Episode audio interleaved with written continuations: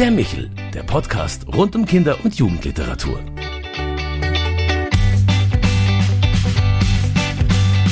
Ja, schön, dass Sie wieder mit dabei sind bei Michel, unserem Podcast für Kinder- und Jugendliteratur.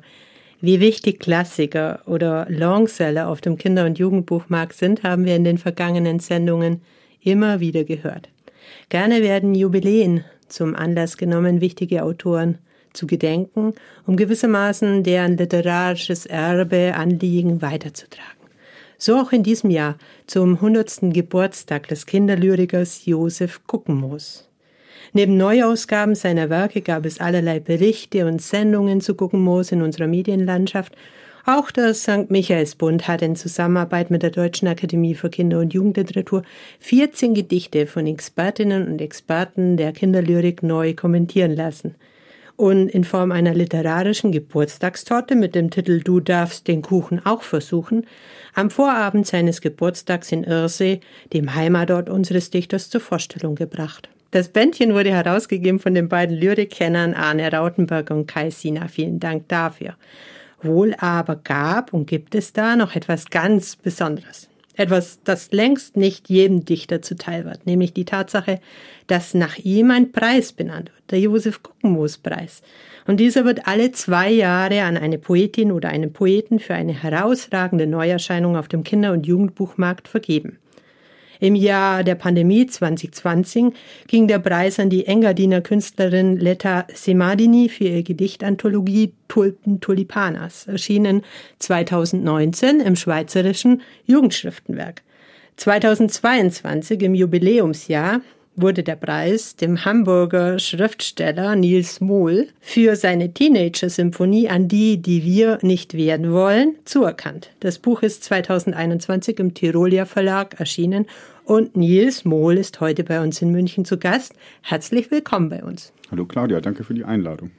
Äh, nun ist es ja nicht dein erster Band, äh, in dem du dich mit Lyrik beschäftigst. Äh, 2020 sind bereits zwei Bände erschienen, nämlich die, Der König der Kinder und Die Tänze der Untertanen bei Mixed Vision. Und beide versammeln keine 14, aber 40 Gedichte. Beide sind von der Comiczeichnerin Katharina Gräfe pointiert in Szene gesetzt. Und mit beiden legst du ein Lyrikdebüt für Kinder und Jugendliche vor. Kleine Form, ganz groß heißt eines deiner Gedichte. Nun als Nachfolger von Guckenmoos, der gerne als Meister der kleinen Formen bezeichnet wird, was macht bitte die kleine Form für dich aus? Ich lese einfach das Gedicht und dann können wir ja noch drüber sprechen. Kleine Form ganz groß.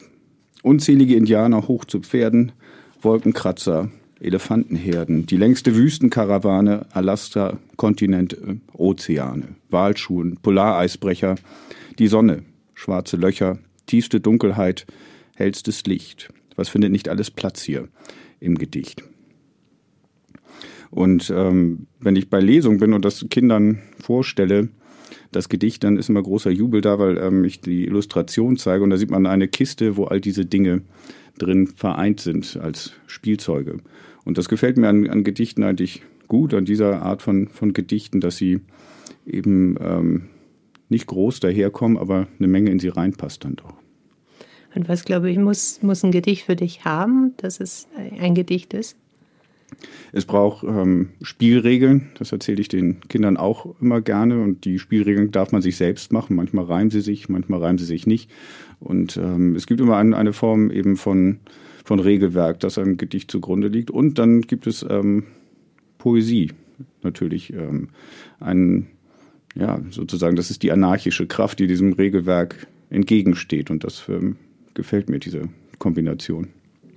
Jetzt waren bei uns schon Jutta Richter und Uwe Michael Gutschan zu Gast, die man ja kennt aus der Kinderlyrik-Szene. Und die haben mir verraten oder uns verraten, dass eine Unterscheidung in Gedichte für Kinder, Jugendliche und Erwachsene eigentlich völlig obsolet sei, weil man kann die Gedichte ja immer hören.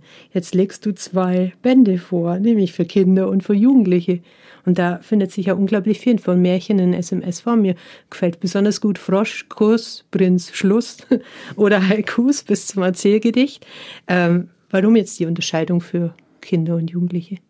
Ja, wer bin ich natürlich, dass ich diesen beiden widerspreche. Ich glaube, was, was, was uns allen Kinderdichtern äh, unter den Nägeln brennt, ist, dass äh, man immer das Gefühl hat, man wird sozusagen schal angeguckt als Lyriker zweiter Klasse. Das Kinder, kennt man als Kinder- und Buchautor ja auch, ähm, dass man immer das Gefühl hat, man muss erklären, dass man auch Literatur macht. Und ähm, diese Unterscheidung ist natürlich in der Tat für manche Gedichte ungerecht. Nichtsdestotrotz gibt es natürlich Bücher, die für Kinder und Jugendliche interessanter sind als andere. Das liegt an unterschiedlichen Dingen, an der Zugänglichkeit, an der Sprache und an den Themen. Und natürlich kann man Jugendlichen nicht mehr so mit Tiergedichten äh, kommen. Das finden die dann nicht mehr so prickelnd und spannend. Sie versuchen sich ja gerade von der Kindheit zu emanzipieren. Und da gibt es, glaube ich, schon Themen, die für die interessanter sind, die wiederum aber für Kinder noch nicht ähm, so richtig geeignet sind. Und deswegen finde ich so eine Unterscheidung nicht, nicht völlig an den Haaren herbeigezogen. Natürlich kann man sagen, Jugendliche können eigentlich äh, nach oben offen alles lesen.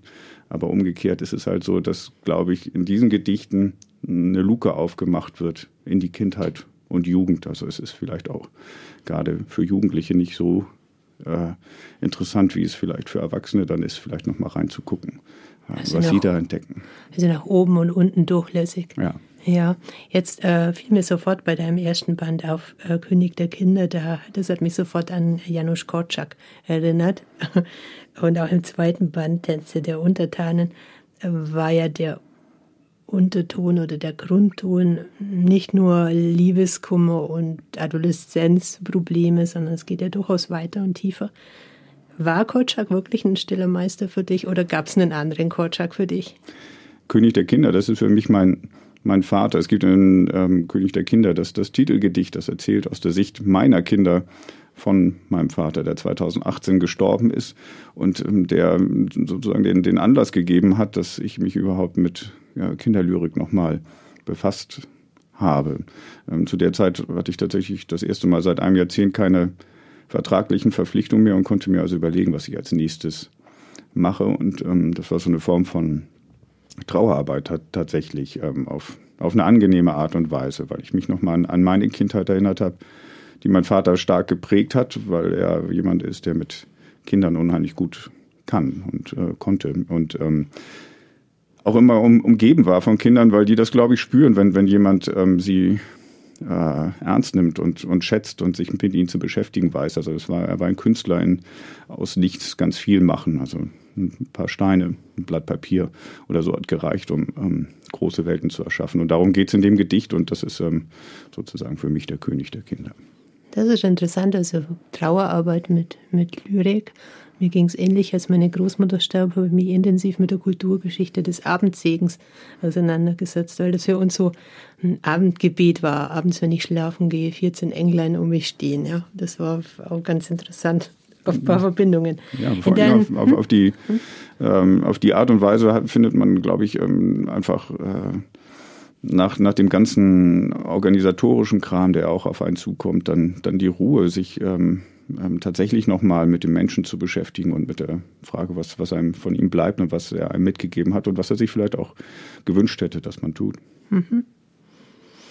Jetzt in deinem neuen Band, an die, die wir nicht werden wollen, hört sich sehr Revoluz nach Revolution angehen, Lyrik und Prosa einen weiteren Tanz ein. Viele sind dich ja seit Es war einmal Indianerland, das verfilmt wurde und für das du bereits vor zehn Jahren den Deutschen Jugendliteraturpreis bekommen hast, eher im erzählenden Bereich.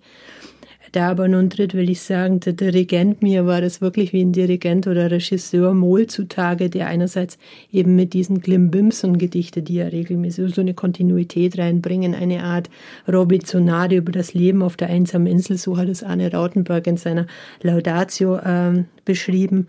Und andererseits diese sprachspielerischen Wellen, die ja auch entsprechend von Regina Kehn illustriert werden.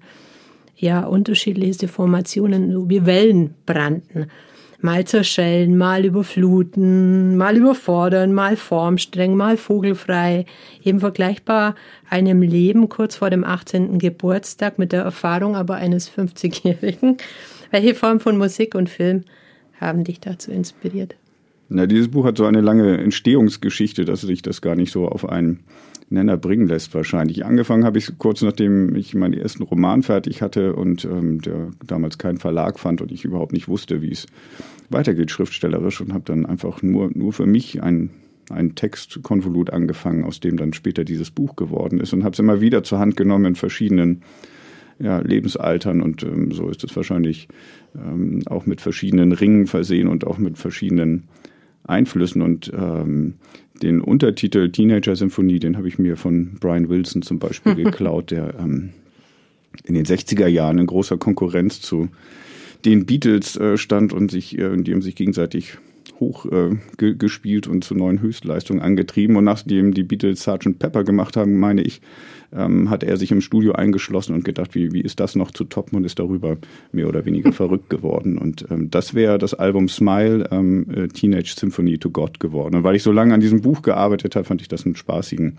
Einfall, mir da diese, diesen Untertitel auszuborgen, weil die Entstehungsgeschichte ähnlich lang ist. Ich bin darüber nicht verrückt geworden, aber es hat äh, eher im Gegenteil, es hat mich davor bewahrt, verrückt zu werden, aber ähm, es hat äh, ein, ja, eine, eine ähnlich holprige äh, Veröffentlichungsgeschichte. Und das ist vielleicht auch der, der Punkt, dass das von Schriftstellern ja selten immer alles sichtbar wird zu der Zeit, ähm, wo es entsteht. Und das ist ja auch viel davon abhängig, ähm, was für Gelegenheiten bieten sich und als, als äh, welcher Autor wird man eben gesehen. Und wenn man eben viel Prosa veröffentlicht und Romane veröffentlicht, dann ähm, vermutet man wahrscheinlich eher nicht, dass, dass es diese Dinge gibt. Aber ich habe schon immer mich dafür interessiert, was äh, man mit verschiedenen Formen verschiedene Dinge ausdrücken, für verschiedene Dinge ausdrücken kann. Mhm. Also immer wieder auch überraschen. Das ja, Publikum für, überraschen. Ja, wenn es ein Publikum gibt, ist immer toll, aber vor allem geht es ja auch um mich. Ne? Also das, ähm, den, den Luxus ähm, erlaube ich mir bei diesem Beruf schon. Ne? Also dass man äh, ja kein Dienstleister in dem Sinne ist, dass man ähm, tatsächlich äh, gezwungen wird, irgendetwas zu machen, sondern der Wunsch ist, dass, dass man, äh, dass ich das schreibe und sich dann ein, ein Publikum dafür finden lässt. Ähm, erstmal natürlich ähm, jemand, der, der sich begeistern lässt und ähm, dieses Abenteuer mitgeht, wie jetzt zum Beispiel der Tyrolia Verlag. Und das ist keine Selbstverständlichkeit. Hm. Ja, wenn ich in dem Band lese, ist es bei mir schon so, dass ich ähm, auch einen Romantiker vor mir sehe. Ja, also in all deinen Büchern. äh, und zwar ein Romantiker im, im 21. Jahrhundert, der ganz unterschiedliche Sinne, Kunstformen, synästhetisch zusammenführt. Natürlich mit den jetzigen Möglichkeiten der Technik oder des Digitalen. Ähm, und und immer über die gebundene Textform hinaus weit. Deswegen habe ich mir immer gefragt, ist für dich eigentlich tatsächlich das Buch die richtige Form? Ich meine, du kommst ja auch aus dem Filmbereich. Ähm, ich würde fast nur sagen, die Musik wäre vielleicht der richtige Bereich. Ja, das ist gut, weil ich habe überhaupt gar kein Rhythmusgefühl, also jedenfalls nicht im klassischen nee. Sinne. Also das hat, ähm, glaube ich, meine meine Schulleiterin schon in der ersten Klasse äh, geschrieben. Und da mussten wir immer äh, um ihr Tambourin rumtanzen und dann stand im Zeugnis, Nils Mohl hat kein Rhythmusgefühl. also vielleicht ist das, äh, ist das dann meine Art und Weise, ähm, Rhythmus zu finden. Über, über die Sprache in die Musik zu finden. Und ich habe natürlich eine große Affinität zu äh, Popmusik, das äh, hat man ja schon, schon gehört und das äh, äh, ist auch ein großer Teil meiner ja, großer ja. Teil meiner lyrischen äh, Ausbildung ist natürlich über Popmusik geschehen und ähm, insofern spiegelt sich das bestimmt auch in, in den Büchern wieder und natürlich ist Popmusik auch was hochromantisches. Ich meine, wahrscheinlich sind 50 Prozent aller Popsongs ja Liebessongs. Aber ich fand trotzdem interessant, weil du ja immer zu deinen Büchern nur irgendwas dazu machst. Also sei es ein YouTube-Film oder ähnliches. Also dir reicht das Buch dann doch nicht wirklich. Naja, ich denke eigentlich schon, schon in Büchern, aber ähm, ja, und in den anderen Bereichen bin ich dann ja auch eher dilettant. Also ich finde das immer schon auch, auch beachtlich, äh, was es für ein Handwerk braucht. Aber nichtsdestotrotz lerne ich natürlich ganz viel, wenn ich ähm, mich auch einfach mal daran versuche, was, was es heißt. Ähm, Film zu schneiden. Und ich habe das als Student auch schon, schon viel gemacht. Und ich beneide alle, die, die heute anfangen und ganz andere technische Möglichkeiten haben. Wir mussten immer teures Equipment ausleihen und ähm, lange darauf warten und uns nachts im Schneideraum einschließen, die Stunden, die ich nicht missen möchte, aber ähm, die da auch verhindert haben, dass man schneller vorangekommen ist. Aber ähm, ich bin sicherlich kein kein Multitalent. Also mein, äh, mein Bereich ist schon das, das Schreiben und mir bringt es ähm, schon Spaß, auch in Büchern zu denken. Aber ähm, ich glaube, es gibt Bereiche, wo man auch mit der, mit der Sprache dann eben noch das so ein bisschen erweitern kann und ähm, auch, auch ähm, sozusagen für, für sich selbst nochmal kontrollieren kann, ähm, wie das in so einem anderen Medium vielleicht trägt. Mhm. Jetzt, wenn man deine Bücher so liest, dann fällt einem immer wieder auf, dass die Jugend für dich besonders inspirierend ist. Jetzt, ähm, warum eher im Rückblick oder eher, weil, es die Zukunft für, von uns allen ist? Ja, beides war, war wahrscheinlich. Und ähm, ich mache mir natürlich auch meine Gedanken, ähm, was, was es zu bedeuten hat. Ich glaube, es ist nicht, nicht die Angst davor, erwachsen zu werden, weil das finde ich eigentlich ganz, ganz erstrebenswert und auch gar nicht einfach. Und ähm, vielleicht interessiert mich das deshalb auch, auch so sehr. Also was es tatsächlich bedeutet, erwachsen zu werden auf eine gute Art und, und Weise. Ansonsten finde ich natürlich, dass die Jugend unseren allergrößten Respekt braucht und unsere Unterstützung im, im besten Falle, weil ähm, ähm, ja doch ein hartes Erbe antreten und wir können ja nicht gerade stolz sein auf das, was wir ihnen so hinterlassen. Ja, wir können mitarbeiten, dass es besser wird. Und ich glaube, da sind wir beide nur jung genug dazu, das zu tun. Die Frage war für mich interessant zu hören, dass du 15 Jahre an dem Buch gearbeitet hast. 15 Jahre, ja, also ein Teenager-Saison sozusagen. Ja, und, ähm, und du in Erste sagtest, dass dich ähm, Guggenmo schon bei dem Entstehungsprozess begleitet hat. Inwiefern? Ähm, das hängt auch wieder mit ähm, der Geschichte mit meinem Vater zusammen. Am, am Tag, als er starb, habe ich ein, ein Buch aus seinem Sterbezimmer mitgenommen. Und das war ähm, Was denkt die Maus am Donnerstag? Ich, ähm, Dasselbe wie an jedem Tag. dasselbe wie an jedem Tag. An dem Tag ähm, war, war es ganz eigenartig und äh, dass ich ausgerechnet dieses Buch gegriffen hatte. Ich hatte jetzt selbst gar keine Erinnerung dran. Ich kann mir vorstellen, dass wir es zusammen gelesen haben seinerzeit. Er war ein, ein großer Vorleser. Vielleicht ähm, hat das aber auch später für sich gekauft. Auch das ist denkbar. Er hat gerne äh, Kinderbücher gelesen. Mhm, aber auf jeden Fall ähm, ähm, ist das sozusagen ein Impuls von, von außen gewesen und dass, dass sich der Kreis jetzt äh, so herrlich schließt, äh, klingt, klingt wie ausgedacht. Aber das hat mich natürlich auch sehr berührt, als dann ähm, die Nachricht kam, dass es für dies, gerade für dieses Buch den Josef Guggenmoos-Preis gibt. Ja, das fand ich auch sehr berührend, zumal ähm, es mir auch so ging, dass wir diesen Josef Guggenmoos-Preis initiiert haben mit Leuten, die, die gar nicht mehr bei uns waren, ob es jetzt, jetzt Hans-Joachim Gelberg war oder Erich Joos also vom St. Michaelsbund, also ähm, die aber dann doch immer wieder durch die Sache und durch die Themen wieder bei uns sind und, und durch eben auch die Literatur, die uns verbindet. Nun spielt ja nicht nur die Vaterliebe, die Liebe insgesamt bei dir im Buch eine große Rolle ähm, und vor allem auch in deinem neuen Buch, Henny und Pongo, sprich ich es richtig aus? Ja. Okay.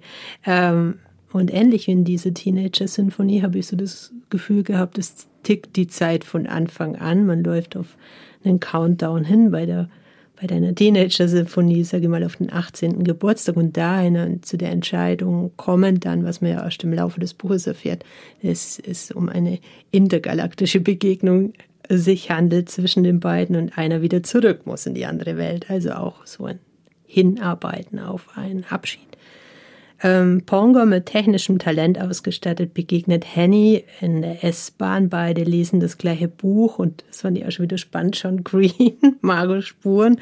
Und dann geht alles rasend schnell. Notbremsung, Verfolgung, Reise mit. Und jetzt Buick, Buick, Buick, Buick, würde ich sagen. Buick, okay. Der Amerikaner also wird sich wahrscheinlich auch, auch schütteln, wenn, wenn, wenn er uns hört, aber ja. Ja, wahrscheinlich wird er sich schütteln, ich war mir nicht sicher. Äh, und Wohnwagen natürlich auf die Insel Amrum, das hat so ein bisschen was mit deiner eigenen Lebensgeschichte zu tun. Und Ponge hält das für eine Liebesgeschichte, aber Henny sieht eigentlich nur die einzige Chance, dass sie nach dieser Bruchlandung am Stand wieder zurück in ihr altes extraterrestrisches Leben kann. Ähm, Frauen wieder mehr berechnen, keine Ahnung. Aber wieder hat mich das Auflösen von Formen bei dir in dem Buch sehr beeindruckt. Diese Gestaltenwandler, also die, das sind ja eigentlich Menschen, junge Personen, die aber dann irgendwie, sehe ich, auch materialisieren können zu ähm, ja, extraterrestrischen Wesen ähm, oder dann die Ausstattung von Automatenflippern, das Henny besonders gut, nee, Pong, Ponga, Ponga, Ponga besonders gut, ähm, gut, gut kann, eben solche Signale zu Vibrationen zu erzeugen, die man nur wahrnehmen kann, wenn man eben aus einer anderen Welt kommt.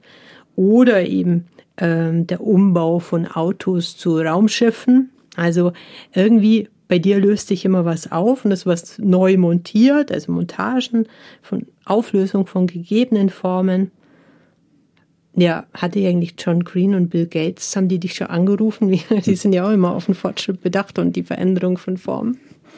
Ich glaube, die haben ähm, jede Menge zu tun, aber ähm, das wäre äh, sicherlich ähm, mal interessant. Also die Auflösung von, von Form ist, ist ja eigentlich was, was, was sehr Poetisches, weil ähm, das.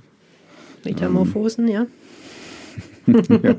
Und ähm, naja, die, die Welt einfach anders, anders zu betrachten, das ist halt irgendwie äh, das große Vorrecht der, der Literatur. Und davon Gebrauch zu machen, bringt natürlich ähm, großen Spaß. Und ähm, die Herausforderung ist, dass immer, gerade wenn, wenn, wenn man es jetzt in der Zusammenfassung hört, klingt es ja haarsträubend. So. Aber ähm, das so zu erzählen, dass man denkt, ja, könnte ja sein, das ist ähm, der, der, der große Spaß. Ne? Und dann hat es ja auch immer äh, eine allegorische Ebene, die, die darunter liegt und ähm, ist natürlich auch sehr, sehr offensichtlich, ne, dass man sich als, als Jugendlicher manchmal wie auf einem fremden Planeten fühlt. Und das fand ich so, eine, so ein spannendes Bild und habe mir überlegt, ja, wie, wie kann man das erzählbar machen? Denn das ist ja eigentlich der, die, die Aufgabe, die, ähm, die man sich immer wieder stellt, wenn man, wenn man Geschichten erzählt, ähm, sich zu überlegen, wie das, was, was einen beschäftigt, ähm, ohne dass man es oft auch weiß, was einen beschäftigt, ähm, erzählbar und erfahrbar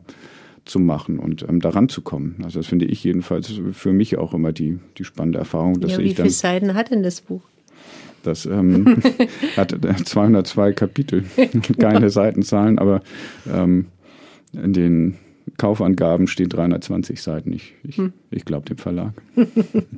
ja, weil die Zusammenfassung trifft es wahrlich nicht, äh, wie empfindsam die Figuren sind, ähm, die, die du beschreibst. Äh, aber spannend war für mich eben wirklich die, dieses Moment der Auflösung immer wieder, aber doch die, auch dieses, äh, diese Emotionen, die sehr stark zum Tragen kommen. Ja, wahrscheinlich spiegelt sich da auch, auch viel von dem, was, was man als äh, Schriftsteller erlebt. Das sind natürlich auch intensive Arbeitsprozesse, in denen man dann sich äh, in, in diese Welten hineindenkt und dort auch ein Stück weit lebt und dann in der richtigen Welt wie so ein Zombie rumläuft, was ja auch ein Stück weit gewünscht ist, weil ähm, es natürlich ähm, in den Büchern Welten sind, die um einiges äh, besser funktionieren als, als das Leben, jedenfalls besser nach unseren Wünschen zu gestalten sind als ähm, das richtige Leben. Na, ganz so pessimistisch würde ich es nicht sehen, aber ich denke, dass es sich in einem bekannten Rahmen abspielt. Das sieht man auch daran, dass es immer wieder in deine Heimat führt, in den Norden. Ähm, und da habe ich schon den Eindruck, egal ob es jetzt die Beschreibung ist, die dort übers Meer kommen oder der Rhythmus der Gezeiten, wie auch immer, irgendwie hat es Einfluss auf dein Schreiben. Das würde ich einfach mal gern wissen. Ist es so? Und wenn ja, wie?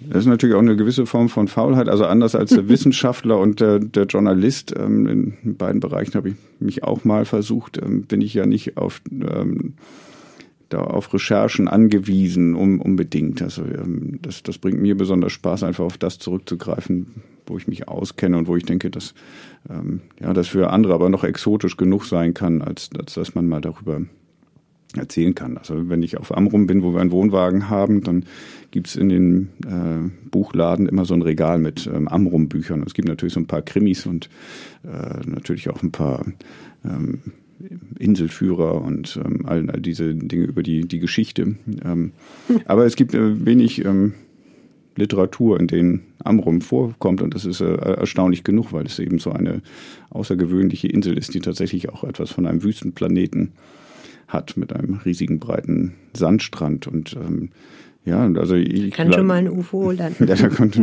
ist bestimmt schon schon das eine oder andere UFO gelandet. und ähm, ja, ich ähm, weiß nicht, das, das Meer ist ähm, natürlich so ein klassischer Sehnsuchtsort von, von ganz vielen Menschen. Und in einem frühen Theaterstück ähm, gab es mal zwei Figuren, die darüber philosophiert haben, woran das liegt. Sie sind auch zu keinem Ergebnis gekommen, ähm, haben aber wilde Thesen aufgestellt, bis hin zu der äh, Vermutung, dass es vielleicht damit zu tun hat, dass wir alle aus dem Wasser kommen. Im Bauch der Mutter also schwimmen wir ja auch eine ganze Weile im Wasser herum. Ja, wir bestehen ja größtenteils aus Wasser. Ne? Auch davon habe ich gehört. ähm, und wenn ich jetzt das so anschaue, du, du erzählst es ja selber, dass es so verschiedene Einflussbereiche in deinem Leben gibt, als Literaturwissenschaftler, als Drehbuchautor, als Bühnenschreiber, als äh, Volkskundler im wahrsten Sinne des Wortes, wo man eine Feldforschung betreibt, eben am Strand vom Amrum und unter Umständen. Äh, wie meinst du, hat dich deine Ausbildung oder so geprägt? Also, weil ich vergleiche das so ein bisschen mit mir, eben Kulturgeschichte gemacht. Man denkt ein bisschen anders, als wenn man nur aus einem bestimmten Bereich kommt, ja. So ein bisschen übergreifend, manchmal an der einen oder anderen Stelle, was in unserem Medienhaus ja auch eine wichtige Sache ist. Einerseits. Andererseits, was würdest du jungen Menschen, du hast selber junge äh, Jugendliche daheim, die gerade einen Abschluss machen, was würdest du ihnen auf den Weg geben? Als, als, als Ratgeber ähm, fühle ich mich irgendwie in der, in der falschen Rolle, weil ja jeder ähm, sein, sein eigenes Leben im besten Falle leben soll. Und ähm, ich glaube, als, als Elternteil ähm, gibt, gibt man sowieso genug Arbeit mit, mit, mit auf den Weg. Da brauchen sie dann nicht, nicht noch Ratschläge. Darüber hinaus ähm, ist, glaube ich, jeder Lebensweg so, so unterschiedlich. Und äh, vieles von dem, was, was mich geprägt hat, das kriege ich auch äh, ja erst im Laufe der Zeit so tatsächlich raus. Und äh, natürlich ähm, jede Station ist immer wieder spannend und, ähm, und, und anregend auf ganz unterschiedliche Arten und Weisen. Also im, Studium zum Beispiel, dann ähm, bin ich in, in Kiel bei den Strukturalisten gelandet und ich glaube, das ähm, werde ich auch nie mehr abschütteln und hat dann aber auch wieder ganz viel mit dem Erzählen zu tun, weil ich finde ja immer, Erzählen ist eigentlich Ordnung, Ordnung herstellen. Ja, aber im Gegenteil, ich habe irgendwie den Eindruck, du bist sehr widersprüchlich. aber es macht vielleicht auch interessant. Ja, ja. Naja, also einerseits die Ordnung herstellen, andererseits äh, probieren wir es einfach mal aus. Ne? Ja, ja, aber genau, das ist eben das, was, was die Literatur so, so faszinierend macht. Sie hat also eben diese beiden starken ähm, Pole, ne? wie, wie bei den Gedichten von. Es gibt das Regelwerk und es gibt eben diese anarchischen Momente in diesem Regelwerk. Und das in einen Ausgleich zu bringen, das. Ja, wahrscheinlich. Und ähm, so eine Spannung zu erzeugen, die, ähm, ja, die, die dann neue Verknüpfungen ermöglicht. So, und das ist ja immer der, der Wunsch, dass man ähm, hier, hier und da zu ähm, ein paar Überraschungen kommt. Ja, das, das erinnert mich gerade an ein Interview, das ich gehört habe von Christian Thielemann der sagte, es kommt darauf an, wie viel Emotion ich zwischen Regelwerk und Poesie gebe. Vielleicht ein schöner Schlusssatz. Jedenfalls sage danke für das Gespräch und die Einblicke, die du uns gegeben hast. Und wer noch einmal mehr über die literarischen Welten von Niels Mohl erfahren möchte, dem empfehle ich wärmstens seine Teenager-Symphonie an die, die wir nicht werden wollen, erschien im Tirolia Verlag und ausgezeichnet mit dem österreichischen Kinder- und Jugendbuchpreis sowie dem Josef Guggenmoos Preis 2022, als auch sein neuestes Werk Henny und Ponga, eine galaktische Erzählung über die Liebe, erschienen bei Mixed Vision. Wenn Sie ansonsten Anregungen, Fragen oder Wünsche haben, bitte schreiben Sie uns einfach unter michel.michaelsbund.de. Wir freuen uns, wenn Sie wieder zuschalten. Alles Liebe, einen schönen Sommer weiterhin. Bis zum nächsten Mal, wenn es heißt Michel, Ihr Podcast für Kinder- und Jugendliteratur. Das war der Michel, der Podcast vom katholischen Medienhaus St. Michaelsbund in Kooperation mit der Deutschen Akademie für Kinder- und Jugendliteratur. Produziert vom Münchner Kirchenradio.